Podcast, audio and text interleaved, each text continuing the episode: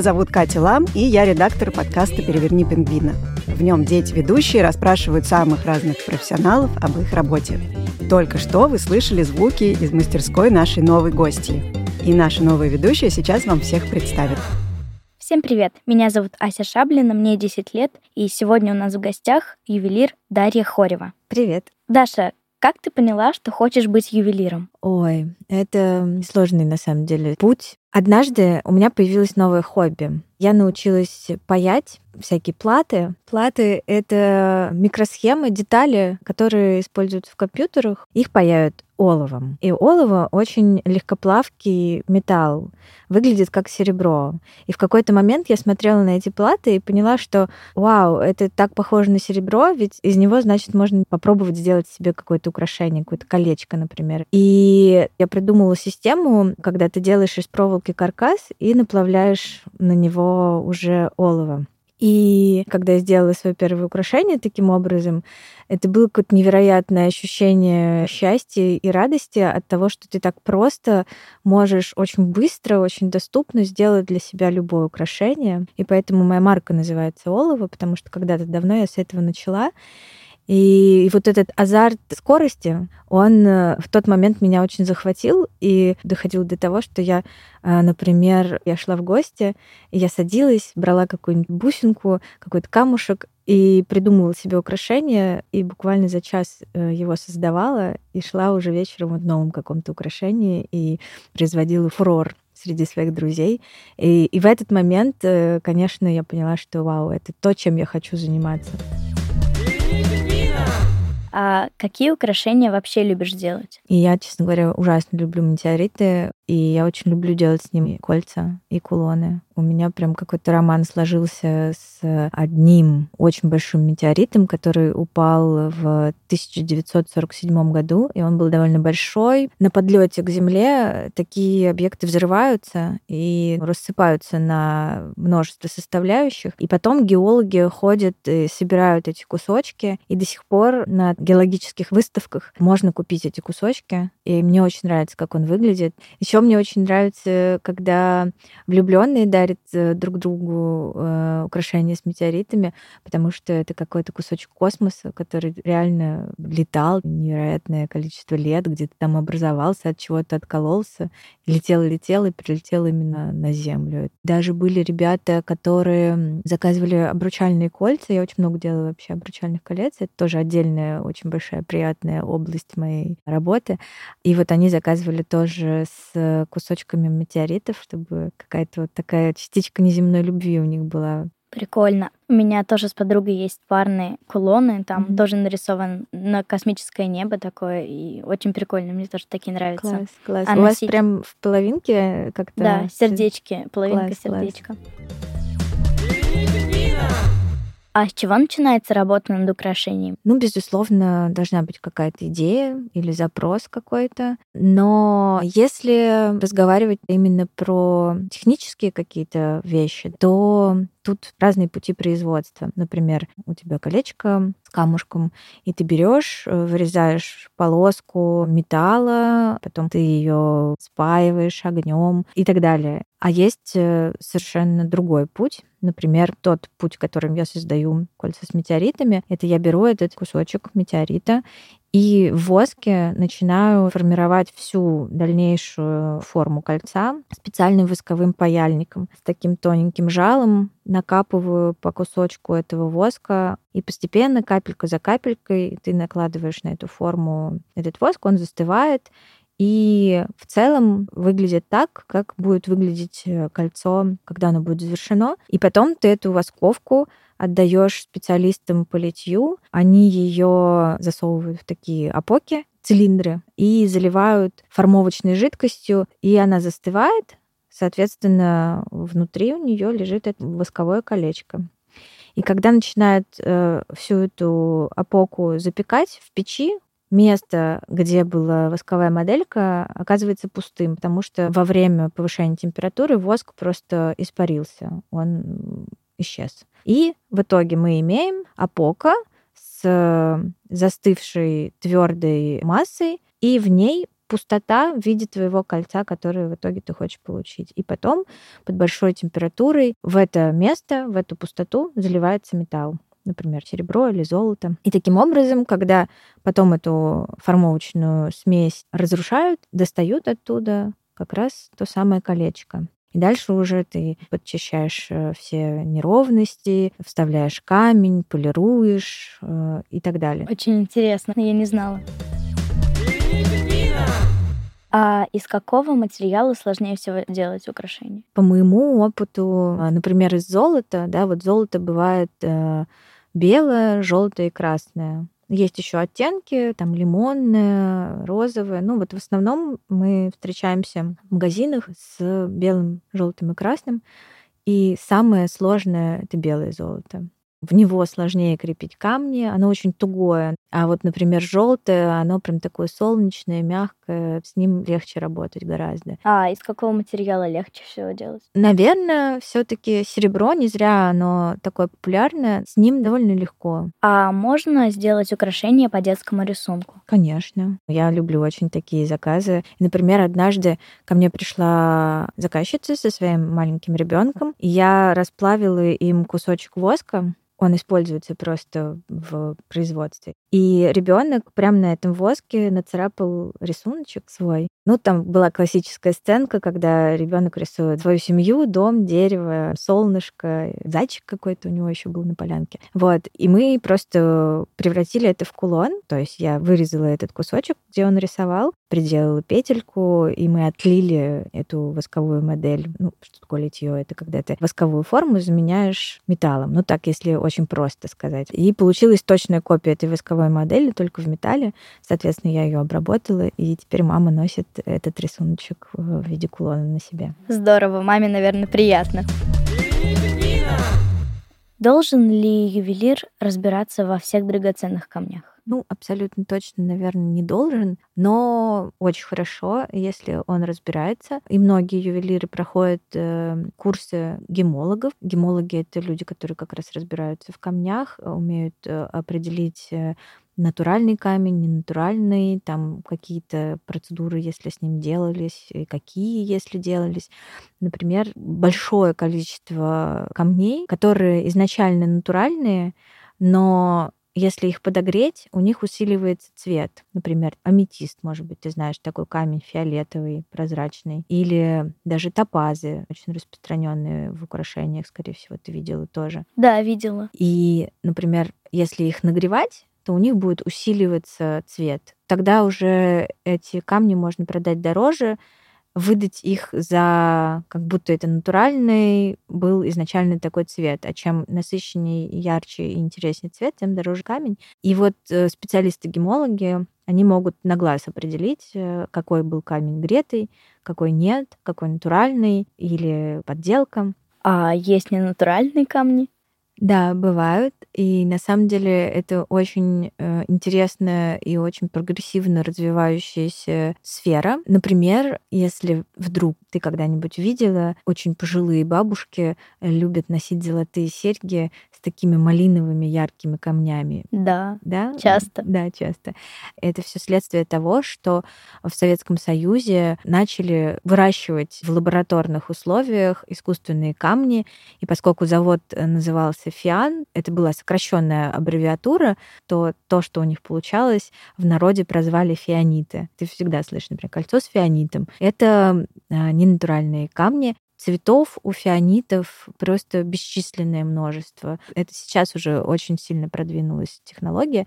А вот, например, в Советском Союзе были очень популярные прозрачные, которые выглядели как бриллианты действительно, и вот эти малиновые, которые выглядели как, э, например, сапфиры. А алмаз и бриллиант — это родственники? Мне кажется, можно так сказать. На самом деле просто э, алмаз — это тот самый кристалл, который добыли из недр земли, а бриллиант — это ограненный кусочек. То есть, по сути, бриллиант — это просто ограненный алмаз. А, я не знала. А бриллианты оценивают в каратах. Что это такое? Да, бриллианты принято оценивать в каратах. По сути, караты — это просто принятая система выражение веса камня, а именно бриллианты, только бриллианты, их вес оценивается в каратах. Какие-то другие камни считаются там столько-то за грамм. Почему бриллиант так ценится? Потому что это самый твердый камень, он не разрушается ничем. Бриллиант можно поцарапать только бриллиантом. Поэтому есть долговечность, поэтому они редкие, очень дорого стоят. А какой самый большой дорогой бриллиант был у тебя в работе? Э, у меня есть э, такое направление в работе, которое я называю Recycle Gold, то есть переделка старых украшений из золота, потому что у каждой девушки, женщины всегда лежит где-то в коробочке какая-то сережка, порванная цепочка. И это очень печально, что это все лежит и не приносит удовольствия. И я переделываю, соответственно, эти украшения в какой-то новый дизайн, чтобы тебе хотелось его носить. И однажды мне девушка принесла в переделку кольца с очень большими бриллиантами, и их было очень много. Я просто в какой-то момент решила просто ради интереса пересчитать эти бриллианты в деньги, сколько вот у меня сейчас в ладонях горсть бриллиантов, и я поняла, что это квартира в Москве. Просто вот у меня лежит на ладошке. Ого. Да. И еще у меня был один опыт с очень большим изумрудом. Изумруды тоже очень дорогие камни. Может быть, ты знаешь певицу Монеточку? Знаю. Вот. Я для нее делала кольцо с очень большим изумрудом. Она вообще с Урала, и очень много изумрудов добывают в России именно на Урале. Есть даже целое такое понятие устоявшееся уральские изумруды. Поскольку она оттуда родом, для нее было очень важно сделать кольцо с настоящим уральским изумрудом. И поскольку Урал — это горы, и она когда-то рисовала горы, у нее была картина с этими горами, и я взяла очертания гор с ее картины и обрамила этот камень в очертания этих гор, как будто у нас этот изумруд, как сердце этих уральских гор. Такая у нас была задумка. Но он был, он был очень большой. Естественно, это большая ответственность, потому что на самом деле, в отличие от э, бриллиантов, изумруды очень хрупкие. То есть, если ты на них как-то неправильно нажмешь, просто может у тебя треснуть. И мне было ужасно страшно с ним работать, крепить его в кольцо, потому что мне даже было сложно представить, сколько он стоил. Он очень, скорее всего, был дорогим. И это, конечно, было ужасно нервно, но она осталась очень довольна, и я даже вижу, что она до сих пор носит это кольцо. Классно. А вообще, какими инструментами пользуется ювелир? Какие инструменты у тебя в мастерской? Так, хорошо, давай я перечислю ну, во-первых, главный вообще мой друг — это микроскоп. Я знаю, что многие ювелиры работают без микроскопа, но, честно, я настолько привыкла к этому, что не представляю, как можно работать без него. Ведь ты не можешь видеть идеально, досконально поверхность э, металла, а это очень важно, чтобы она была идеальная, чтобы не было никаких царапинок, даже микроцарапинок. Вот. Безусловно, ужасно важен э, удобный верстак. Верстак — это рабочий стол. Это довольно высокий стол, выше, чем, ну, например, ты там делаешь уроки. И в его столешнице э, всегда есть такой полукруглый вырез. Это сделано для того, чтобы ты во время работы как будто был внедрен в этот стол, и он как бы как вокруг тебя, чтобы было удобно брать какие-то предметы и так далее. Плюс куча ручного инструмента. Что такое ручной инструмент? Это инструмент, который ты держишь в руках пилки, какие-то зажимчики и так далее, как плоскогубцы. Целом все то же самое практически, чем пользуется, не знаю, каждый папа во время ремонта, только это все немножко в уменьшенном масштабе, оно более изящное. Но так все то же самое. Что еще у меня есть? У меня есть горелка, которой я, соответственно, плавлю металл, паяю какие-то детальки. Есть э, вальцы. Вальцы — это такой массивный довольно инструмент, через который ты можешь прокатать э, металл, соответственно, сделать, например, его плоским или проволочку сделать какую-то и так далее. Что еще? Есть бормашинка. Это такая похожая на... Вот если ты когда-нибудь сталкивалась с 3D-ручкой. Да, была. Вот, да. Похожая очень такая объемная ручка, а, внутри которой моторчик, и этот моторчик очень под большой скоростью крутит э, бор. Очень похоже на то, каким инструментом работают стоматологи. Вообще у нас очень много схожих и боров, и там у них, например, есть шарики, есть там конусы, у нас то же самое. Как раз вот во вступлении вы слышали эти звуки, это как раз бормашинка. Интересно, все эти инструменты которые есть у тебя в мастерской, производят впечатление опасных предметов. А ювелир — это опасная профессия? Честно говоря, местами да. Потенциально это травмоопасно, потому что ты, во-первых, имеешь дело с открытым огнем, с газовым баллоном. Что еще такого из травмоопасного? Когда ты паяешь, то есть еще несколько видов разной химии, которые помогают, например, очистить металл от угара после огня. И это называется отбел. И, например, одна из разновидностей этого отбела для серебра — это серная кислота. И вот я буквально на днях не заметила, как случайно задела капельку какую-то и потрогала нос и поставила химический ожог на нос. Вот сейчас сижу э, в студии, и у меня маленькое красное пятнышко на носу. На самом деле, мне кажется, в любом ручном труде э, много опасностей, и поэтому просто очень важно ответственно подходить к правилам безопасности. Ну и, безусловно, наверное, в каждой ювелирной мастерской должен должен быть всегда э, рядом с местом, где ты работаешь с огнем, огнетушитель. А вообще нужно долго учиться, чтобы стать ювелиром? Ювелиры вообще очень странный такой народ профессиональный. И это профессия, э, в которую чрезвычайно часто приходят люди без образования или с каким-то совершенно отвлеченным образованием. Например, я по образованию геофизик. Это совершенно никак не связано с ювелиркой. То есть, по сути, я самоучка. Я начала, вот как я вначале тебе рассказывала, про украшения, сделанные из олова, и потом постепенно-постепенно я просто начала дальше профессионально развиваться и устроилась на работу под мастерием в ювелирную компанию, и там уже приобретала какой-то свой опыт ювелира, именно работающего с серебром и золотом.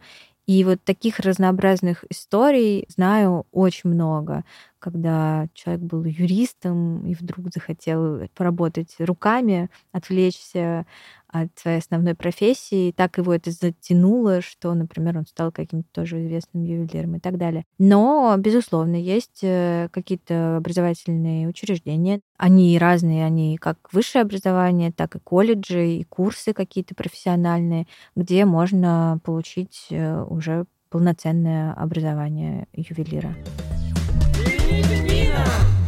А внутри ювелира делится на разные профессии? Ты имеешь в виду внутри профессии делится ли на разную специфику? Да, безусловно. Да. Например, есть э, украшения с эмалями, и вот искусству эмальера учатся отдельно. Есть эмальеры, есть филигранщики, есть, например, люди, которые специализируются исключительно на закрепке камней. То есть они не делают все кольцо, они только высокопрофессионально крепят камни.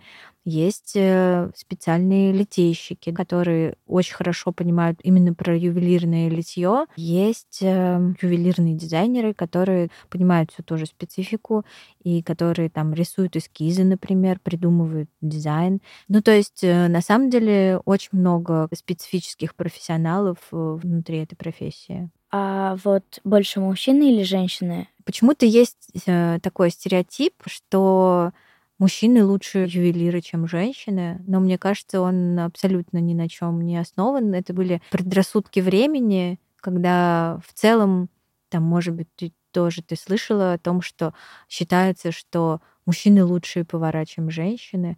Хотя на самом деле мое мнение такое, что просто женщин очень долго не допускали до этой профессии. Просто женщина не могла устроиться поваром, поэтому как-то сложилось так э, вот этот стереотип, что мужчины лучшие повара, хотя на самом деле это не так. И то же самое, наверное, было и в профессии ювелира, потому что, например, естественно, у него очень большая история, и тоже наверняка ты слышала, что у каждого правителя был придворный ювелир.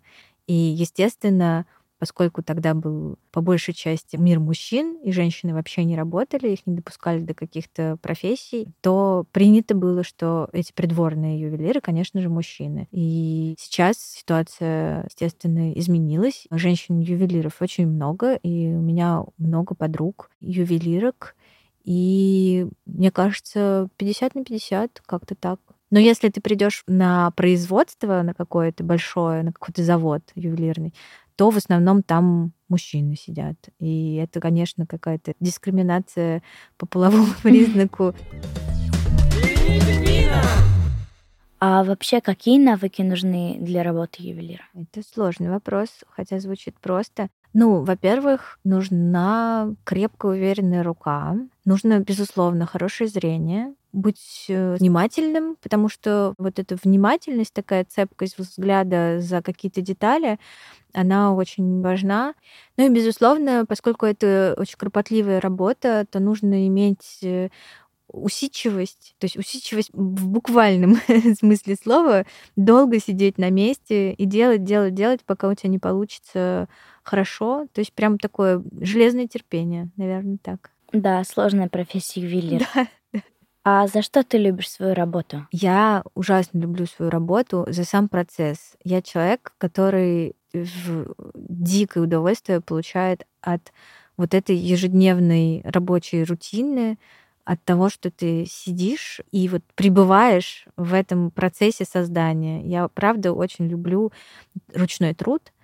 И еще я ужасно люблю, например, когда ты делаешь обручальные кольца, и ты видишь, э, как для людей это важно и ценно, и в этот момент как будто ты немножко причастен к их радости и к их любви, и понимаешь, насколько тебе доверили какую-то очень сокровенную вещь, и в этот момент тоже ты испытываешь очень большое удовольствие от того, что вот именно ты сделал эту вещь. Радуешь именно людей. тебе. Да, и ты радуешь людей. Это классно. Классно. А ты сама себе делаешь украшения?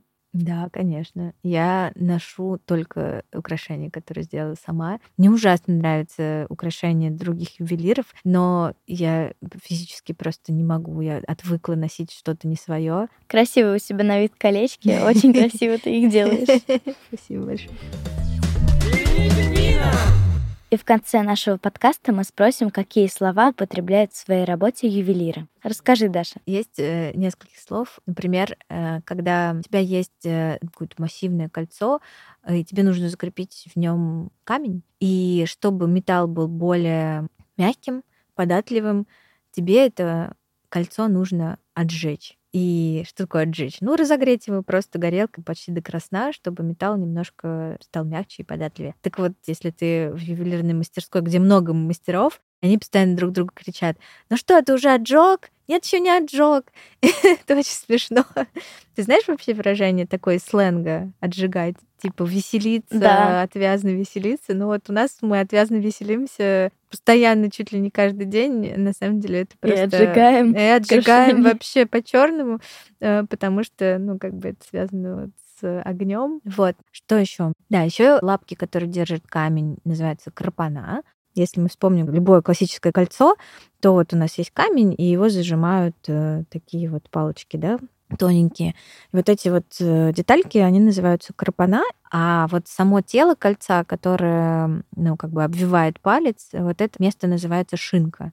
То есть, по сути, кольцо с камнем состоит из шинки и из э, посадочного места с крапанами. Вот так. Интересно. Есть еще такое понятие, как афинаж. И когда ты работаешь с металлом, например, ты обтесываешь изделие, то у тебя на стол в поддон твоего стола в ювелирном верстаке есть поддон такой железный. На этот поддон постоянно сыпется стружка металлическая, ужасно мелкая, просто как пыль. И в конце рабочего дня ты эту пыль собираешь. И когда ты работаешь годами, у тебя э, этой пыли скапливается на самом деле очень много. Ну, то есть прям такие большие банки.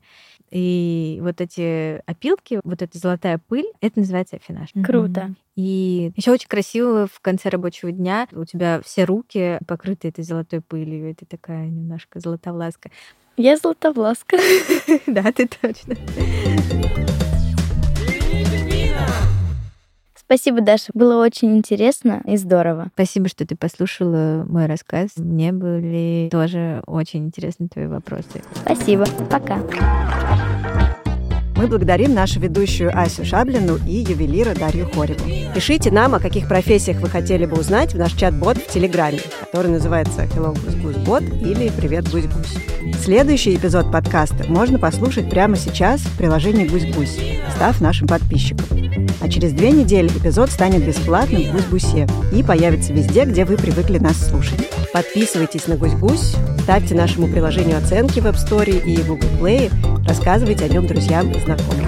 И спасибо всем, кто работал над этим выпуском. Звукорежиссеру и композитору Жене Миневскому, выпускающему редактору и продюсеру Лизе Марантиди, расшифровщику Кириллу Гликману, фактчекеру Алексею Вороненко и студии «Резонант Артс». Меня зовут Катя Лам. До скорого! Пингвина!